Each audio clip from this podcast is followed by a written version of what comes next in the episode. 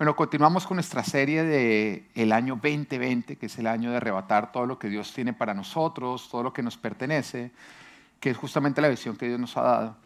Y los versículos que Dios me hablaba para justamente la prédica de hoy, para equiparnos, para seguir arrebatando, los encontramos en Efesios capítulo 6, versículo 10 al 13, y nos dice, por último, además hoy termina la serie, entonces por último, fortalezcanse con el gran poder del Señor. Recuerda dónde es que nosotros obtenemos nuestra fuerza. El origen de nuestra fuerza para lograr todo lo que nosotros necesitamos lograr la encontramos en quién? En el Señor. Mi hijo Natán, eh, algo que nos sorprende a mi esposa es que cuando él está jugando a los superhéroes, de pronto entonces él tiene a Spider-Man y tiene al, al, malo, Thanos le está ganando, y de pronto hay un momento en que él llega y dice, Spider-Man dice, dame tu fuerza, Jesús, y coge y le da una muenda a Thanos. ¿Ah? Y no fue algo que nosotros le enseñamos. Y de hecho, hay veces en que yo estoy jugando las guerras con él y, de pronto él llega y no se puede soltar y de pronto dice, dame tu fuerza, Jesús. Y me toca hacerle el que me venzo para que él entienda que en Jesús está la fuerza. Pero eso nos dice la Biblia, que nosotros encontramos nuestra fuerza, somos fortalecidos en el poder del Señor.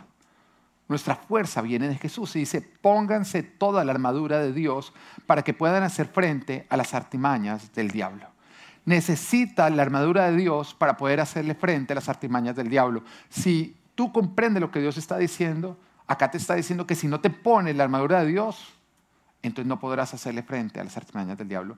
Que enfrentar el diablo y sus artimañas sin la armadura de Dios puesta, no, simplemente no vas a poder hacer frente, no vas a poder vencer, vas a ser vencido. Y continúa diciendo, porque nuestra lucha no es contra seres humanos, sino contra poderes, contra autoridades, contra potestades que dominan este mundo de tinieblas, contra fuerzas espirituales malignas en las regiones celestiales. Por lo tanto, pónganse toda la armadura de Dios para que cuando llegue el día malo puedan resistir hasta el fin con firmeza. Estamos en una guerra espiritual, todo en esta vida es una guerra espiritual y te lo voy a explicar un poquito mejor a continuación. Pero si nosotros no nos ponemos la armadura de Dios y no hacemos lo correcto, lastimosamente nosotros no vamos a poder hacerle frente, no vamos a poder vencer, sino que vamos a terminar vencidos. Y es justamente lo que Dios nos está hablando acá, nos está diciendo, todo en tu vida es una guerra espiritual. Lastimosamente estamos a veces tan sumergidos en lo natural que nos olvidamos de lo espiritual. Nos sumergimos tanto en lo temporal que nos olvidamos de lo eterno. Nos sumergimos tanto en lo terrenal que nos olvidamos de lo celestial. Y estamos sumergidos en lo humano que nos olvida, se nos olvida que estamos en medio de una guerra espiritual. Sí, tienes problemas en tu matrimonio. Y tanto tú como tu cónyuge son responsables de esos problemas. Pero también detrás de eso hay un diablo que está aprovechando la situación para robarte, matarte y destruirte. Sí, puedes tener problemas en tus finanzas. Y es supremamente importante y determinante una buena administración, una buena mayordomía.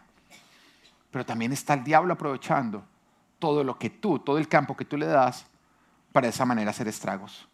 Puedes tener problemas en tu salud y sí, yo te voy a decir, estos cuerpos se enferman, pero también hay un diablo que está aprovechando y, el terreno que tú le das para hacer estragos. Detrás de todo lo físico hay una guerra espiritual que es supremamente real y que tiene gran impacto en el mundo físico en el cual tú y yo vivimos. Con esto no estoy diciendo que todo es culpa del diablo. Porque hay algunos que le echen la culpa de todo lo que ocurre al pobre diablo. ¿No es pobre? Entonces, ¿qué es rico? A mí, por favor. ¿Qué va a decir la gente? Es pobre, es, un, pobre, ¿no? A él no le pertenece nada, él es pobre. Entonces, algunos le echan la culpa al pobre diablo. Y entonces pelean con la esposa, no es que el diablo, el diablo. Son sinvergüenza, no es que el diablo. todo es culpa del pobre diablo. ¿Mm? Y no se responsabilizan ellos de lo que están haciendo. Entonces, no, la culpa no, no, no es toda del pobre diablo, somos nosotros responsables. Pero detrás de todo lo que nosotros estamos viviendo está el diablo tomando ventaja de toda situación y aprovechando todo campo que nosotros le damos para entrar a robar, matar y destruir. De la misma manera como el diablo aprovechó a que Jesús llevara 40 días sin nada que comer para venir a atacarlo, Porque nos dice la palabra que en el día 40 entonces Jesús tuvo hambre, fue su mayor momento de debilidad. Y en ese instante el diablo aparece y lanza su ataque. El diablo también está aprovechando cada debilidad, cada ventaja que le damos y cada situación que está en nuestra contra y a su favor para atacarnos a nosotros. El diablo está como león rugiente, nos dice la palabra de Dios, esperando a que tú pases por un momento de debilidad para aprovecharla y de esa manera atacarnos. Tú podrías decir, oiga, pero ¿por qué es que siempre yo peleo tanto con mi esposa cuando está en sus días? ahora, no le voy a echar la culpa al diablo de sus días. Pero tú crees que el diablo no dice, venga, aprovechemos para fregarlos harto cuando ella está en sus días. O también cuando el, hombre está en sus días, porque hay algunos hombres que están en sus días también, ¿no es cierto? Hay algunos que, ¿ah? A uno les dan ganas como de darles un tapón, como venga. Le ponen canzones, molestones, ¿no? O vemos otros que sí somos fáciles.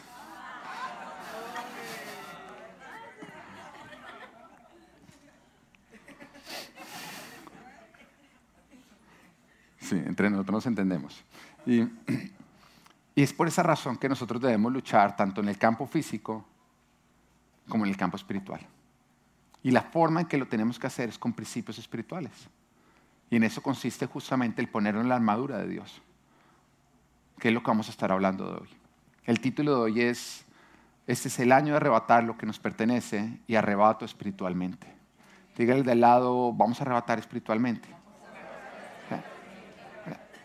¿Cómo arrebatamos espiritualmente? La palabra de Dios nos está diciendo que debemos ponernos la armadura. La armadura a nosotros nos ayuda a hacer frente para no ceder terreno, pero también al mismo tiempo para ganar terreno.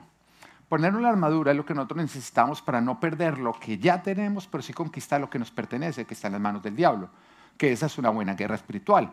Porque de nada nos sirve nosotros ir a conquistar lo que todavía no habíamos conquistado si estamos perdiendo lo que ya estaba conquistado. Así que el Señor nos dice que nos debemos fortalecer en Él, que tenemos que poner la armadura para poderle hacer frente a las artimañas del enemigo. Equivocadamente, hay algunos cristianos que creen que ponerse la armadura es que antes de salir de la casa cogen y dicen, yo me pongo entonces el casco de la salvación, el cinturón de la verdad, la coraza de la justicia, las botas de estar dispuesta a proclamar el evangelio de la paz, el escudo de la fe, la espada del espíritu, y acá voy, y lanzan, se salen después de hacer ese ritual, pero llegan a la casa vueltos pedazos, porque creen que la palabra de Dios o usan la palabra de Dios de la misma manera que abra cadabra. Por decirla, se me van a abrir las puertas. No tiene nada que ver eso. Es convertir la palabra de Dios en un amuleto. Es tratar de usar la palabra de Dios como si fuera un conjuro. Palabras mágicas. Y hoy nos vamos a dar cuenta que ponernos la armadura es más que decir me pongo la armadura. Es vivir la armadura. Es ponerla en práctica. Es la forma en la que tú decides vivir. No sirve de nada decir, me pongo la armadura y repetirlo una y otra vez si tú no estás haciendo lo que significa ponerte la armadura. Así que vamos a mirar exactamente lo que significa. Amén. Así que el punto número uno, manteniéndonos firmes. Diga firmes. Ahora, ¿qué es firmes? Firmes es bien parados. Firmes es no tropezando, es estar bien, bien en posición. Entonces dice, manteniéndonos firmes. ¿Cómo tú te mantienes firme? Ceñidos en la verdad y protegidos por la justicia. Acá no dice repitiendo estas palabras, no, ceñidos en la verdad y protegidos por la justicia. Mira, Efesios capítulo 6, versículo 14 dice, manténgase firmes, ceñidos con el cinturón de la verdad y protegidos por la coraza de la justicia. Ahora, ¿el cinturón qué es? El cinturón tiene la función de hacer que no se nos caigan los pantalones que nosotros estemos bien vestidos. Porque la desnudez significa el despojo, haber sido despojados de lo que Dios nos ha dado. Es por esa razón que cuando Adán y Eva pecaron, en ese instante ellos se dieron cuenta de su desnudez, de su despojo, de que habían sido despojados de todo lo que Dios les había entregado. Es por eso también que cuando el hijo pródigo se arrepiente y vuelve a casa, el padre da una instrucción. Pónganle las mejores vestiduras. En otras palabras, revístanlo. En otras palabras, restituyanlo. Que todo lo que él había perdido por despojo, ahora se lo devolvemos porque es restituido. La desnudez es despojo. El ser vestidos es símbolo de ser restituidos en Cristo Jesús. ¿Lo van entendiendo? Amén. El pecado te despoja. Jesús te reviste, te restituye. Y la palabra nos dice en Romanos capítulo 13, versículo 14, más bien revístanse ustedes del Señor Jesucristo y no se preocupen por satisfacer los deseos de la naturaleza pecaminosa. Son los dos caminos. La naturaleza pecaminosa, o sea, pecar, nos desnuda, o sea, nos despoja. Jesús nos restituye, que es volver a recibir todo lo que Dios tiene para nosotros. Amén. Así que nos está diciendo que qué es lo que a nosotros nos permite mantenernos bien vestidos, qué es lo que permite que a nosotros no se nos caiga la ropa, no terminemos nosotros desnudos. La verdad, la verdad. No tiene nada que ver con lo que tú, que tú lo estás repitiendo. Si tú sales a mentir, si tu vida es una completa mentira, si tú eres un engañador, si todo lo consigues a punta de mentira, pues simplemente tú no tienes el cinturón puesto que va a evitar de que tú seas despojado de todo lo que Dios tiene para ti. Andar mintiendo es andar sin cinturón. Tardo o temprano se te va a caer la ropa. Y las abuelitas decían, mi hijo, pilas, más rápido cae un mentiroso que un cojo. Sí es cierto. Un mentiroso siempre va a terminar desnudo, despojado de todo lo que Dios le ha dado. Ahora después continúa diciéndonos a nosotros, protegidos por la coraza de la justicia. ¿Qué es lo que a nosotros nos da esa coraza que es una protección? La justicia. Y justicia es hacer lo correcto delante de Dios, hacer lo justo. No buscar nuestro propio beneficio o el de otras personas a costa de hacer lo injusto o la trampa, aquello que Dios no prueba, aquello que no es correcto. Una persona justa es una persona que ve la ley y hace lo que la ley está diciendo. Eso es obrar de una manera justa. Y lógicamente no estamos hablando de las leyes humanas, sino estamos hablando de la ley suprema, la ley por la cual nosotros nos regimos, que es la palabra de Dios. El justo es aquel que antes de orar siempre está diciendo qué dice la palabra de Dios que yo debo hacer. No está buscando, que, él no está mirando, bueno, ¿qué es lo que me va a ayudar a conseguir lo que yo quiero? No, no, no, no, no. No es como procesa las cosas, es qué es lo que la palabra de Dios dice que yo tengo que hacer, independiente del costo. Aunque me toque, aunque me toque renunciar algo que yo quiero mucho. Eso es la justicia, eso es el justo. Eso es lo que te permite a ti tener la coraza puesta. Pero cuando tú eres de los que obtienen las cosas a punta de trampa, de triquiñuelas, lastimosamente estás sin ningún tipo de coraza. Estás vulnerables. Como cristianos, nosotros nos mantenemos firmes, sin caer, sin tropezar, sin ceder terreno, cuando andamos en la verdad, cuando hacemos lo que es justo. Ahora, vale recordar que en una pelea, ¿Quién acá ha peleado alguna vez? Levante, sea sincero. Levante la mano si usted alguna vez estuvo en, una pelea. Uy, agresivos, ¿no? ¿Eh? Si usted está en una pelea y usted empieza en la pelea y se cae al piso, no hay nada que hacer o no. El que se cae al piso lo rematan o no. Ahí no hay nada que hacer, a menos de que usted se abandame del flick flack y se pare otra vez. Pero en el que está en el piso, ese es el que pierde. ¿Mm? Si tú eres de los que resuelves o busques avanzar en esta vida a punta de mentiras y de trampas, tú vas a terminar en el piso, donde el diablo te va a rematar y te va a despojar de lo tuyo. Porque la palabra de Dios nos dice, manténganse firmes, o sea, manténganse bien parados en la verdad y en la justicia. Por lo tanto, un cristiano que miente y que hace lo injusto es un cristiano que no va a estar firme, sino que va a terminar en el piso.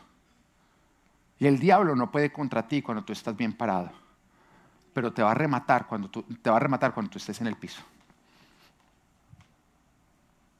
Y eso ocurre cuando nosotros mentimos. El diablo quiere que tú mientas. El diablo quiere que tú hagas lo injusto, lo incorrecto, lo que Dios nos aprueba. El, diablo quiere que tú hagas trampas. Porque es la forma como te va a derribar, es la forma como te va a robar todo lo que Dios te ha entregado. Y por eso el diablo te seduce.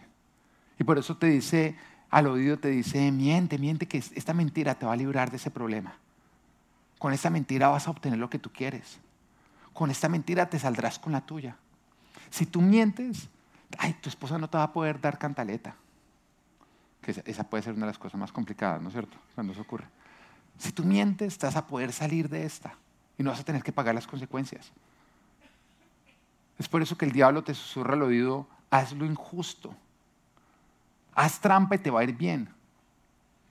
Así vas a obtener dinero, así te van a salir los papeles si, si haces trampa. Así evitarás pagar las consecuencias. Porque el diablo sabe que cuando tú mientes y haces lo injusto, vas a terminar en el piso, donde no vas a poder defenderte, donde te podrá acabar, donde te va a poder despojar de todo. ¿Quieres mantenerte firme? No mientas. Siempre di la verdad. Yo estoy hablando siempre verdades pequeñas, verdades grandes. Porque no, existe, no existen las mentiras pequeñas por una razón. La verdad no es algo que tú dices, es un camino que tú escoges. Jesús dice, yo soy, ¿qué? El camino, la verdad y la vida. Así que cuando tú hablas la verdad, estás escogiendo a Jesucristo. Cuando tú dices mentiras, estás escogiendo otro camino diferente a Jesucristo. La verdad no es algo que tú dices, es un camino que tú escoges. Y cuando tú escoges la verdad, eso te conduce a la vida. Pero cuando tú escoges la mentira, siempre terminarás en la muerte. Así que tú tienes que aprender a vivir la verdad, la verdad en todo. Jesús nos dice en su palabra, nos dice que nuestro sí sea sí y nuestro no sea no. La palabra de Dios dice que el justo es el que cumple sus promesas aunque salga perjudicado. Para Dios es supremamente importante que lo que nosotros decimos lo hagamos, porque eso, eso es escoger la verdad. Y no debemos ser en cosas pequeñas, no podemos mentir. Personas que llegan y, se ven con otro y dicen, oiga, nos tenemos que hablar, no, sí, nos tenemos que estar, yo los llamo y nos vemos. Y no tienen la menor y dicen, no, ese desgraciado yo no le voy a llamar. No le digan entonces que lo va a llamar. No le digan entonces nos vemos. Si usted dice nos vemos, saque su agenda y bueno, listo, mira, si sea dentro de seis meses, pongámoslo ya. Pero no diga algo que usted no está dispuesto a llevar a cabo. Porque son mentiras. Empieza usted a caminar en las mentiras. Y el diablo va a aprovechar eso para, para, que usted termine en el piso. ¿Quiere mantenerse firme? Haga lo justo. Siempre lo que Dios aprueba. Lo que dicen sus mandamientos porque sólo así el Señor va a cumplir lo que promete en Salmos 121.3. No permitirá que tu pie resbale. La forma como tú te mantienes bien parado en la pelea contra Satanás es viviendo la verdad y obrando con justicia. Es la única manera.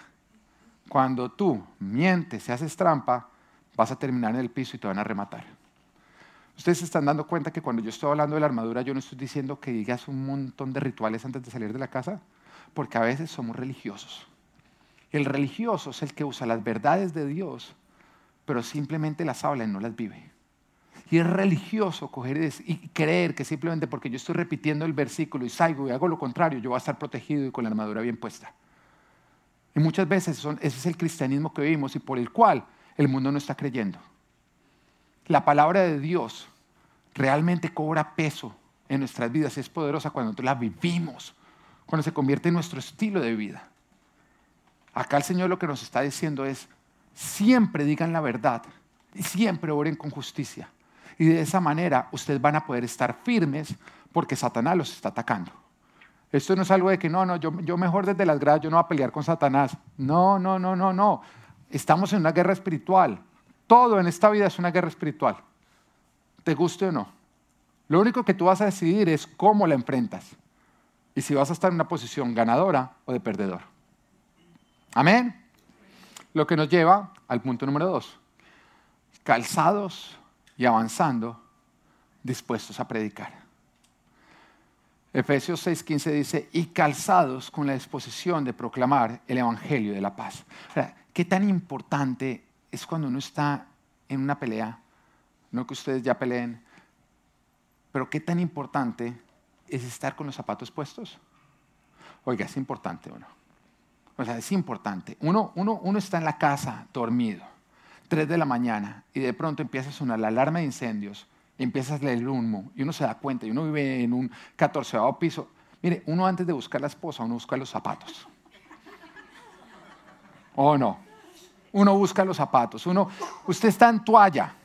Usted antes de ponerse la ropa, usted busca los zapatos. Usted sabe, mire, yo muero quemado, pero calzado. ¿Ah? Usted llega afuera y dice, ay, se me quedó mi esposa, pero usted tiene los zapatos puestos porque usted sabe que los zapatos son importantes para esos momentos, o más si usted está en una guerra, en una batalla, los zapatos son importantes. Son supremamente importantes. Eso a mí me, recuerda, oiga, una película, yo me siento mal hablando de esas películas porque me doy cuenta que varios ni las han visto y se siente uno viejo porque uno las vio en cartelera, ¿no? ¿Ah? Pero duro de matar. ¿Sí? ¿Todos vieron duros de matar? Die Hard, ¿sí? Todos los más jovencitos, ¿hay alguno? Hoy estamos puros viejos. Bueno, Die Hard. ¿Ah? ¿Ah? ¿Tú sabes qué es Die Hard o no, Eli? ¿Sí? ¿Sí? Wow, no, no, nosotros Millenniums también hemos visto Die Hard. Oiga, John McCain, un policía, ¿no? Que se encuentra en ese momento en un edificio que vienen los terroristas, entran y, cierran completamente, nadie puede entrar, nadie puede salir, ellos toman control del edificio y están fuertemente armados y el único, la única esperanza de todas las personas que están atrapadas allá es John McCain. Pero hay un problema con John McCain, que no tenía los zapatos. Oiga, toda la película uno sufre por ese tipo sin tener zapatos o no. ¿Ah? Toda la película, el tipo encuentra un momento en que encuentra una UCI, pero no tiene zapatos y uno, no, ¿de qué sirve esa vaina sin zapatos? Uno está preocupado por la falta de zapatos toda la película. Toda la película está. Y hay un momento en que el tipo finalmente encuentra unos zapatos y uno como, ay, gracias, Dios mío, gracias. Y el tipo se los va a poner y le quedan chiquitos, no se los puede poner. Uno sufre por esos zapatos. Mire, de principio a fin, no, se debería llamar Die Hard. ¿no? O bueno, no tener zapatos es die hard. El tipo al final, cuando ya, ya está vencido el enemigo, ya aparece en una toalla así montándose eh, eh, en la ambulancia y sin zapatos. Uno tiene unos zapatos a ese tipo, no se necesita nada más zapatos. Uno lo sufre. Porque uno entiende que en una situación de esas adversas, los zapatos son importantes. No es simplemente un gusto, no es eso de las mujeres de, ay, no tengo zapatos y tiene 30. No, no, no es capricho. Es vida o muerte. Amén. Pero mira lo que nos está diciendo la palabra, y calzados con la disposición de proclamar el Evangelio de la paz. Como iglesia, como cristianos, si nosotros no predicamos, lastimosamente estamos descalzos. Porque cuando nosotros predicamos, avanzamos. Y cuando callamos, nos estancamos. ¿Por qué? Mira lo que dice Romanos 1.16. Esto es verdad para ti, esto es verdad para tu familia, esto es verdad para tu lugar de trabajo. Dice, a la verdad, no me avergüenzo del Evangelio, pues es poder de Dios para la salvación de todos los que creen. O sea, el superpoder que nosotros tenemos como cristianos y como iglesia es predicar el Evangelio. Y todavía algunos caen en la trampa de creer que callar, no predicar, es ser prudentes es no incomodar a las demás personas que tienen una creencia diferente. No es respetar sus creencias. Es que yo no me quiero parecer a esos cristianos intensos. No, yo soy diferente. Yo aplico pero no predico. Eso es tan grave como el que predica y no aplica. Y el diablo está feliz cuando tú piensas de esa manera y vives de esa manera. Porque Romanos 10, 14 dice, ahora bien, ¿cómo invocarán a aquel en quien no han creído? ¿Y cómo creerán en aquel de quien no han oído? ¿Y cómo oirán si no hay quien les predique? Acá Dios te está hablando, piensa en tu casa, en tu familia. Y de pronto tú has tenido o tienes dificultades porque tú eres el único que crees en tu casa. O porque tú eres el único que crees en tu empresa y tú dices, Señor, sería más fácil si hubiera más cristianos. Sería más fácil si, mis hijos se convirtieran al Señor, si mi esposo se convirtiera al Señor. Sería más sencillo todo. Y el Señor te dice a ti, ahora bien, ¿y cómo invocarán a aquel en quien no han creído? ¿Y cómo creerán en aquel de quien no han oído? ¿Y cómo irán si nadie les predica, porque tú crees que eres muy prudente, muy sabio, muy especial cuando, cuando guardas silencio, cuando respetas sus creencias. No esperes que el reino de los cielos se expanda en tu casa, en tu empresa, si tú guardas silencio. ¿Quieres arrebatar a tu familia para Dios? ¿Quieres arrebatar a tus amigos para Dios? Muy sencillo, predícales de Jesús. ¿Quieres quedarte estancado? ¿Quieres ver que tu vida no avanza? Guarda silencio y no va a avanzar. Porque cuando un cristiano no predica, el cristiano está sin zapatos en medio de la guerra. En medio de la guerra. Es nuestro superpoder. Y sí, es difícil cuando nosotros somos los únicos creyentes en medio de, incrédulos. Es difícil, son las guerras más grandes. Nuestras guerras más grandes son cuando estamos en una familia donde nosotros somos los únicos que creemos. ¿Es dura esa situación o no? ¿Cuántos acá están en esa situación? ¿Mm? ¿Es duro o no? ¿Es duro cuando tú eres la única persona de tu oficina que crees y el resto no creen? ¿Es duro? ¿Quiénes están en esa situación? Bueno, gloria a Dios, yo no estoy en esa situación. Acá ya todos se convirtieron en... La gerente se convirtió, hemos podido con mi esposa, sí, eh, la semana pasada le entregó a la gerente. No, es difícil o no. Pero cuando tú predicas el superpoder que Dios nos dio, empieza a orar. Y la gente, al oír de Cristo, la gente va a empezar a convertirse. Y ya es muy diferente cuando en tu familia tú no eres el único creyente, sino hay varios creyentes, porque ya el balón está en tus pies. No está en posición del enemigo, está en tu posición. Pero mientras que tú no prediques, eso no va a ocurrir. Porque ¿cómo creerán si nadie les predica? Te dice el Señor. Así que no creas que eres prudente, eres sabio cuando guardas silencio. Eres sabio cuando predicas y lógicamente cuando aplicas. Amén. Punto número tres. Ustedes se han dado cuenta que todo lo que yo he venido haciendo es la forma en la que vivimos, no tiene nada que ver con un ritual de estar repitiendo no hacer nada al respecto. ¿Ya, vamos comprendiendo en qué consiste poner la armadura? ¿Mm? Número tres, defendiéndonos de los ataques del enemigo con la fe. Y nos dice Efesios 6, 16. Además de todo esto, tomen el escudo de la fe con el cual pueden apagar todas y todas las flechas encendidas del maligno. Con el escudo de la fe no solamente logramos apagar algunas flechas del enemigo, todas las flechas del enemigo. Todos los ataques que Satanás quiera lanzar contra ti no pueden pasar si tú tienes bien puesta, bien puesto el escudo de la fe. El escudo de la fe es el escudo más fuerte que es mejor que el de Capitán América, porque este hace resistir. ¿No han visto Capitán América? Este te ayuda a ti a pagar todos los ataques del enemigo. Tú eres inmune a los ataques del enemigo si tú tienes puesto el casco de la fe, el escudo de la fe. Muy bien, mi amor, que prestes atención. El diablo no se va a quedar quieto, constantemente te va a atacar. Pero ¿hacia dónde él va a dirigir sus ataques? Hacia dónde se encuentra tu vida. O sea, hacia tu fe. Porque si el enemigo te roba tu fe, te roba tu alma. Si te deja robar tu fe, te deja robar tu alma. Y por eso los ataques del, enemigo siempre van contra tu fe, contra hacerte dudar. Él quiere hacerte dudar de Dios, como lo hizo con Adán y Eva. Cuando él se acerca a Eva, ¿cómo ataca? Dice que lo hace de una manera agresiva. Lo hace de una manera seduciéndola. Y le dice, hola Eva, ¿cómo estás? Estás como flaca, ¿no? Es que el Señor no te ha dejado comer de ningún árbol del jardín.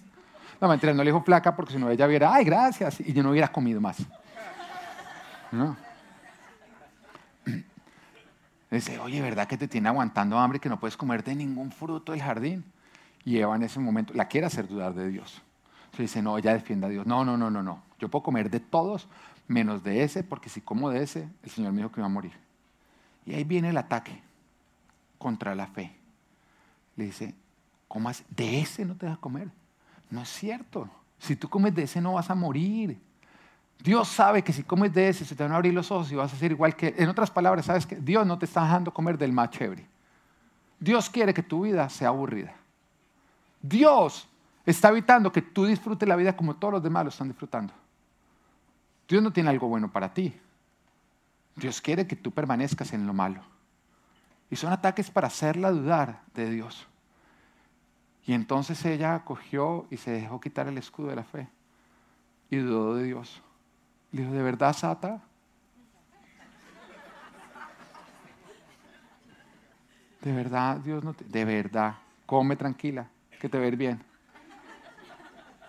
Entonces ya fue, buscó a su esposo con la duda y le dijo, ¿sabes qué? Yo creo que Dios no tiene nada bueno para nosotros, todo es puro cuento, esta iglesia, ese pastor, no tiene... Y Adán se dejó convencer y también soltó el escudo de la fe. Dudaron de Dios y dejaron de obedecer a Dios.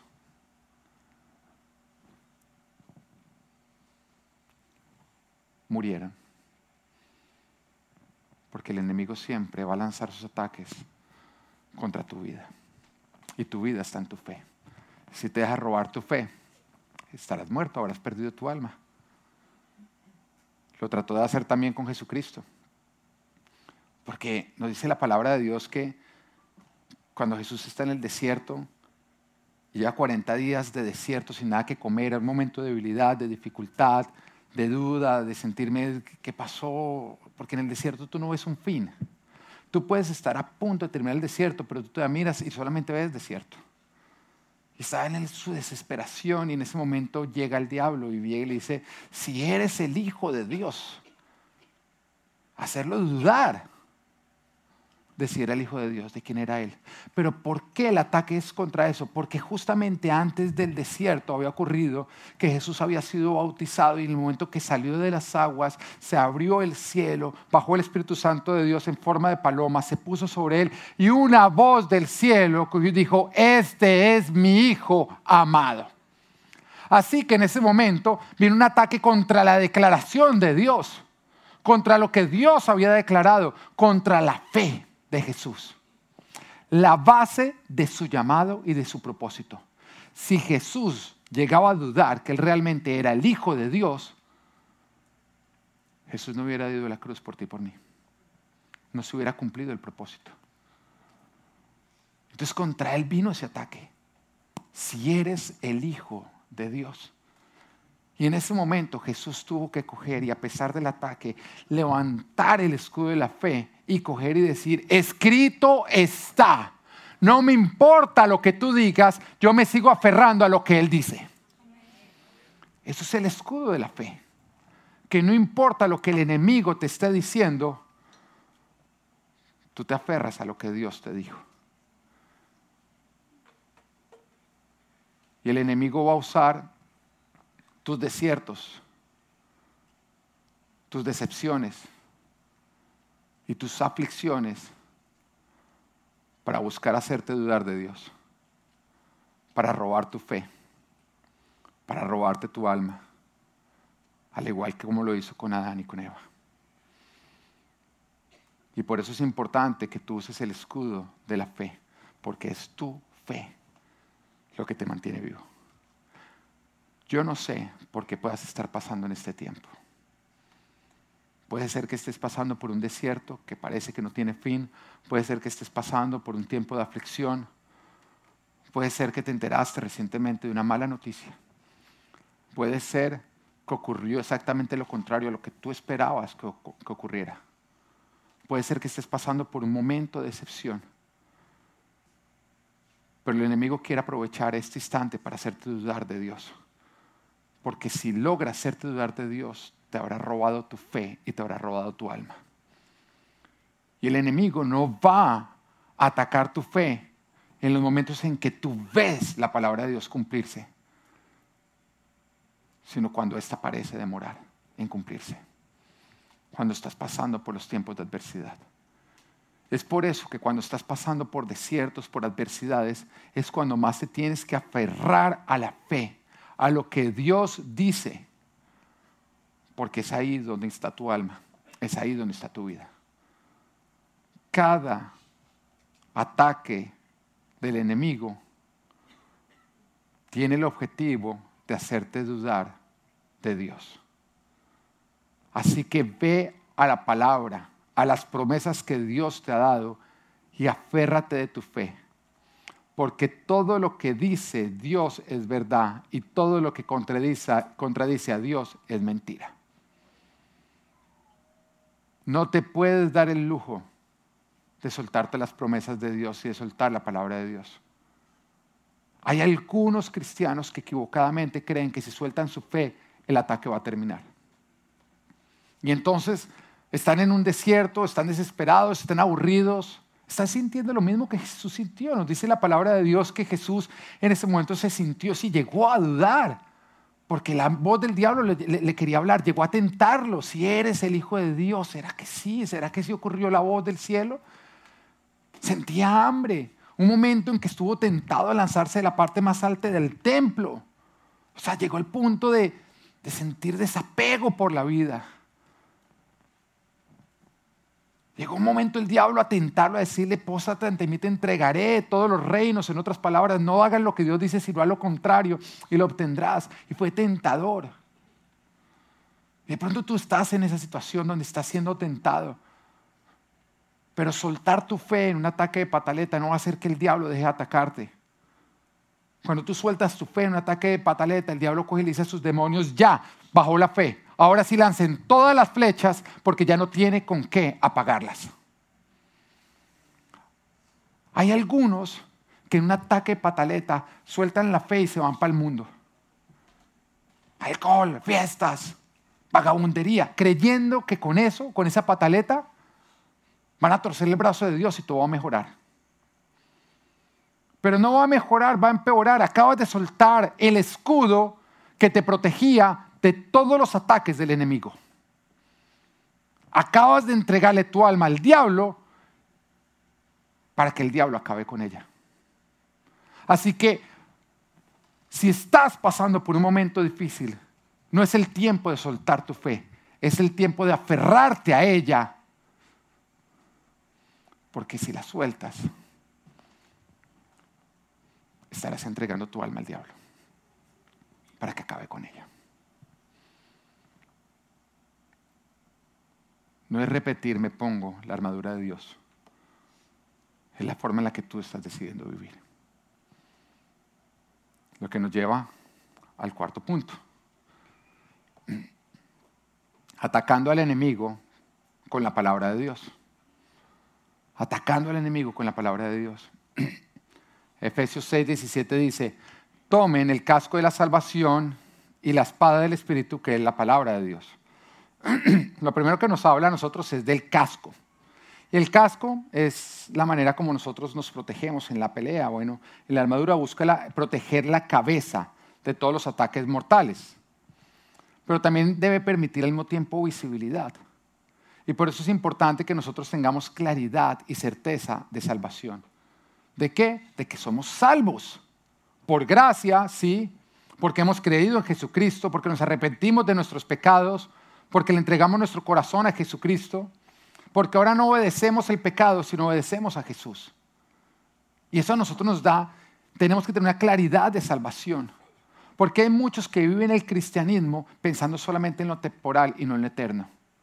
Y por eso Jesús llamaba la atención y decía, dejen de estar pensando solamente en lo temporal, tienen que pensar en lo eterno. Es la manera como nosotros, como ustedes van a tener el casco bien puesto, los va a proteger a ustedes y les va a permitir tener una visibilidad clara hacia dónde estamos caminando. Cuando tú entiendes que tú no eres un ser temporal, que el Señor no solamente vino a resolver lo temporal, vino a resolver lo eterno. Y Jesús, después de alimentar a la multitud, de de, los panes, de los peces, dice que ellos lo siguieron. Y Jesús les dijo, ustedes me siguen porque ustedes comieron, porque yo les di comida física. Pero ustedes tienen que entender que yo tengo algo más para ustedes, no es comida física. Y les dice, yo soy el pan de vida. El que come de mí, aunque muera, vivirá. Y el Señor les está diciendo, dejen de buscarme solamente para que yo les resuelva a ustedes lo temporal, porque si te resuelvo lo temporal, tú vas a volver a tener otro hambre más adelante. Hoy tú puedes venir a que el Señor te resuelva tu matrimonio porque estás de pelea con tu cónyuge, pero cuando te lo resuelva, más adelante vas a venir porque estás peleando con tu jefe o porque volviste a pelear con tu cónyuge. Ahorita estás viniendo, Señor, resuélveme que no tengo trabajo, pero cuando te lo dé, más adelante vendrás por algo diferente, porque todo lo temporal es temporal. Pero el gran milagro que el Señor nos entrega a nosotros no es resolver lo temporal, es resolver lo eterno.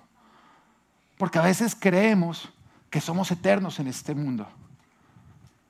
Pero el profeta lo dijo, nadie es eterno en el mundo.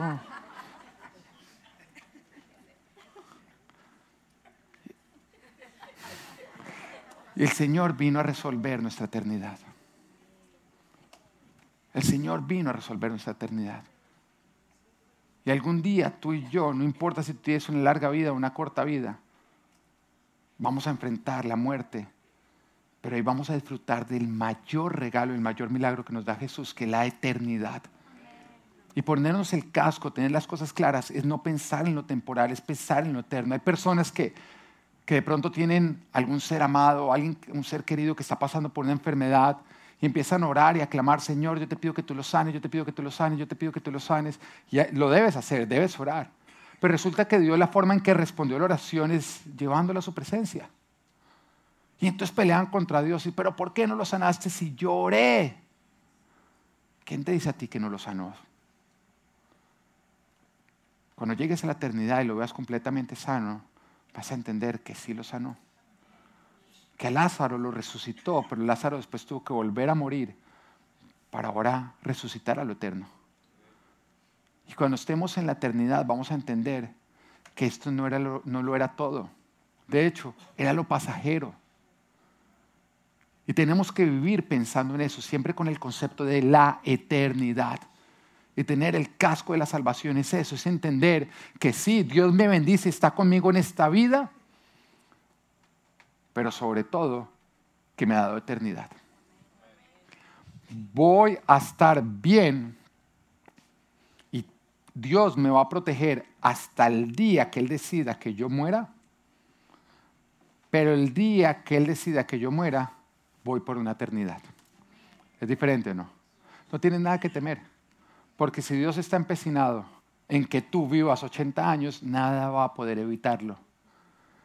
Pero si Dios está empecinado en que vivas 80 años y ya llegaste a los 80, nada va a poder evitarlo. Pero el Señor te llamó a una vida eterna. Te va a proteger hasta el día que tengas que morir, pero aún el día que tengas que morir te va a resucitar. Y eso es lo más importante, es el mayor regalo. Y en eso consiste el tener una claridad de nuestra salvación, tener puesto el casco de la salvación. Lo segundo que nos está hablando a nosotros es de la espada del Espíritu, que nos dice que es la palabra de Dios. la, la espada del Espíritu es parecido al escudo, porque tiene que ver con nuestra fe, tiene que ver con creerle a Dios, porque tanto el escudo como la espada son armas para defendernos y para atacar. El escudo también es un arma, o si no, pregúntale Captain America. Bueno, usted está muy serios hoy. Y con la espada tanto nos defendemos como atacamos. Entendiendo esto, mira lo peligroso que es un cristiano que no lee la Biblia. Es un cristiano que está en medio de una guerra sin escudo y sin espada.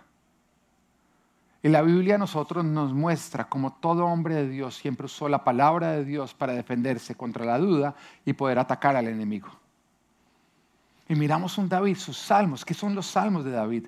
Es él estar en medio de una situación si reconoce la situación, la aflicción de la situación, pero siempre recuerda todas las promesas de Dios, no solamente para atacar al enemigo, sino para mantenerse firme, para no, para, no ser derribado ante los ataques que está recibiendo.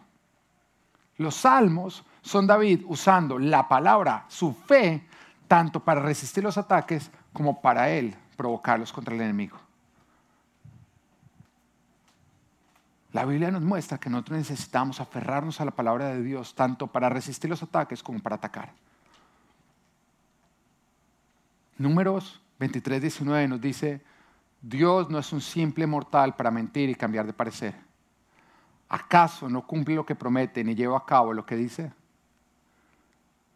Si lo dice la palabra, Dios lo va a hacer. No ha ocurrido ni nunca va a ocurrir que Dios te prometa algo en la palabra y después te diga a ti, no, no, yo lo pensé bien, pero sabes que mejor no. Me arrepentí. Eso sí nos pasa con los hombres.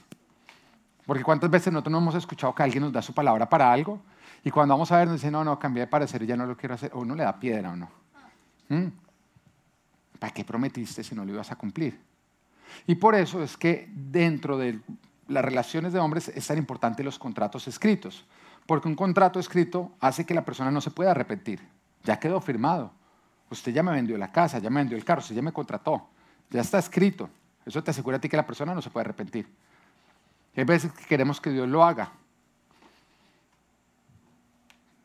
Dios lo hizo. Un contrato escrito. Todo lo que Él te prometió, ya lo firmó.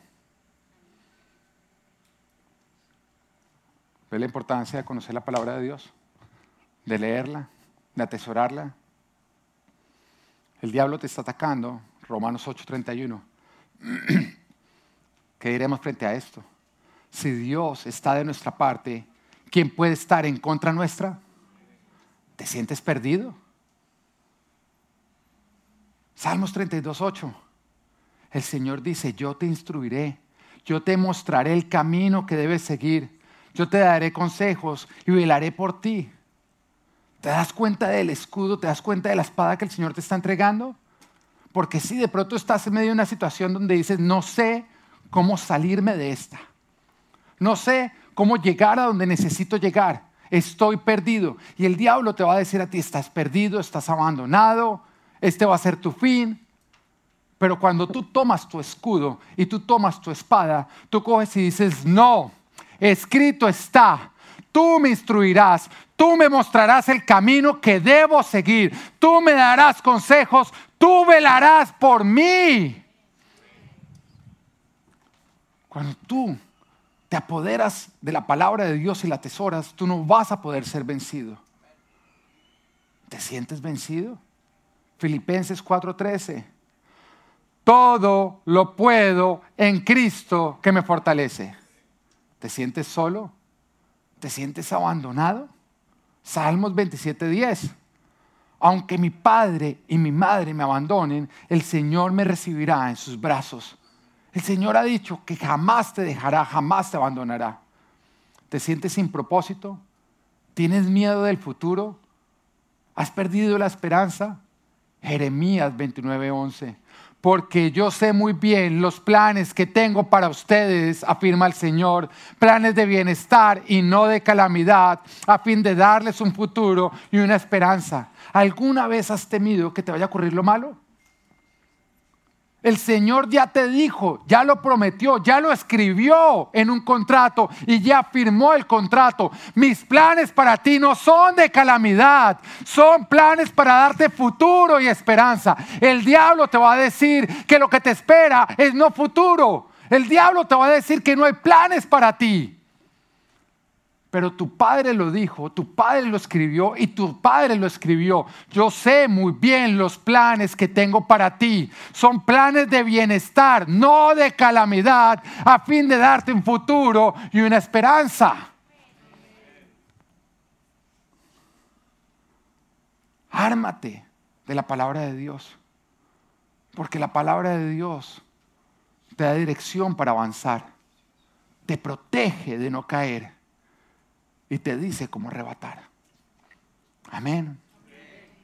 Lo que nos lleva al quinto y último punto. Manteniéndonos alerta. Di alerta.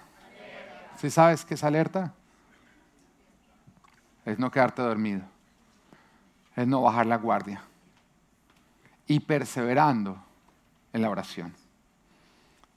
Efesios 6, 18 dicen, oren en el Espíritu en todo momento. Diga el del lado en todo momento. Con peticiones y ruegos. Manténganse alerta y perseveren en la oración por todos los santos. El domingo pasado hablábamos de la importancia de la perseverancia. La perseverancia. Porque la perseverancia es lo único que a nosotros nos permite no dejar las cosas a medio camino. La perseverancia es lo único que a nosotros nos permite que el fin nuestro no sea habernos rendido, sino haber conquistado. Es la perseverancia. Porque siempre que emprendemos algo, lo emprendemos con el ánimo de conquistar o no.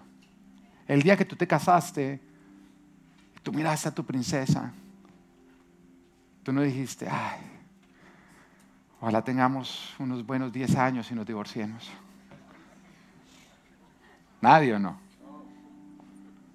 El día que tú arrancaste tu empresa, tú no dijiste, bueno, esto van a ser los mejores tres años hasta que yo fracase.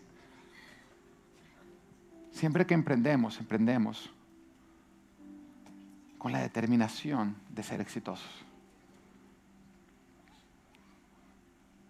Pero la perseverancia es lo único que a nosotros nos permite que nuestro fin no sea el haber renunciado.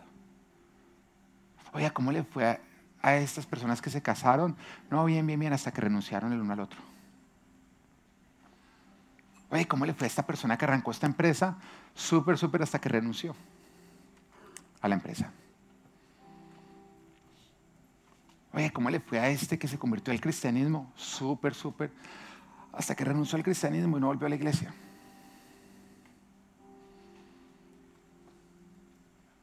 Renunciar es decir hasta dónde tú llegas.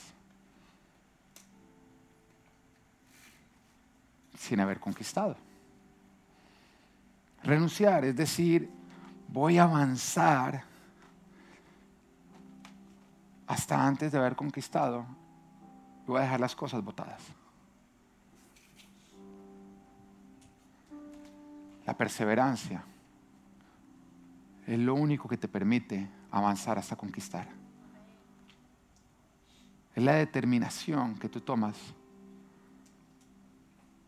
de que tú lo vas a lograr y vas a luchar hasta lograrlo, hasta hacerlo realidad. La perseverancia es tomar la decisión de que ningún obstáculo te podrá vencer, que no existe nada más grande que tus sueños y que tus propósitos. La perseverancia es lo que allanará toda montaña lo único que te asegurará que tú llegues al éxito. Efesios 6:10 dice, por último, fortalezcanse con el gran poder del Señor. Pónganse toda la armadura de Dios para que puedan hacer frente a las artimañas del diablo. Porque nuestra lucha no es contra seres humanos, sino contra poderes, contra autoridades, contra potestades que dominan este mundo de tinieblas contra fuerzas espirituales malignas en las regiones celestiales. No estamos en una guerra humana, estamos en una guerra espiritual. Lo que tú estás viviendo en el campo humano, aún con humanos, detrás hay una guerra espiritual ocurriendo, que tú estás sintiendo en el campo físico, pero que tiene una raíz espiritual. El diablo está buscando acabar contigo. Y por eso necesitamos a Dios para vencer. Porque solamente en Dios está la victoria. Solamente en Dios está nuestra fortaleza. Y lejos de Él, nada podemos hacer. La oración es hablar con Dios. Pero no termina. Es estar con Dios. Es ser influenciados por Dios. Es depender de Dios. Es contar con Dios. Y por eso necesitamos orar para poder arrebatar. Pase lo que pase, no dejes de orar. Porque dejar, dejar de orar es soltarle la mano a Dios. Así que el Señor hoy te dice, estás bien, ora. Estás mal, ora. No quieres orar, ora, porque necesitas perseverar. Y pase lo que pase, no dejes de orar porque orar es caminar con Él. Dejar de orar es dejar de depender de Dios. Es tratar de hacerlo solo. Y lo único que eso te va a traer es una muerte segura. Esto es 2020, el año de arrebatar lo que nos pertenece.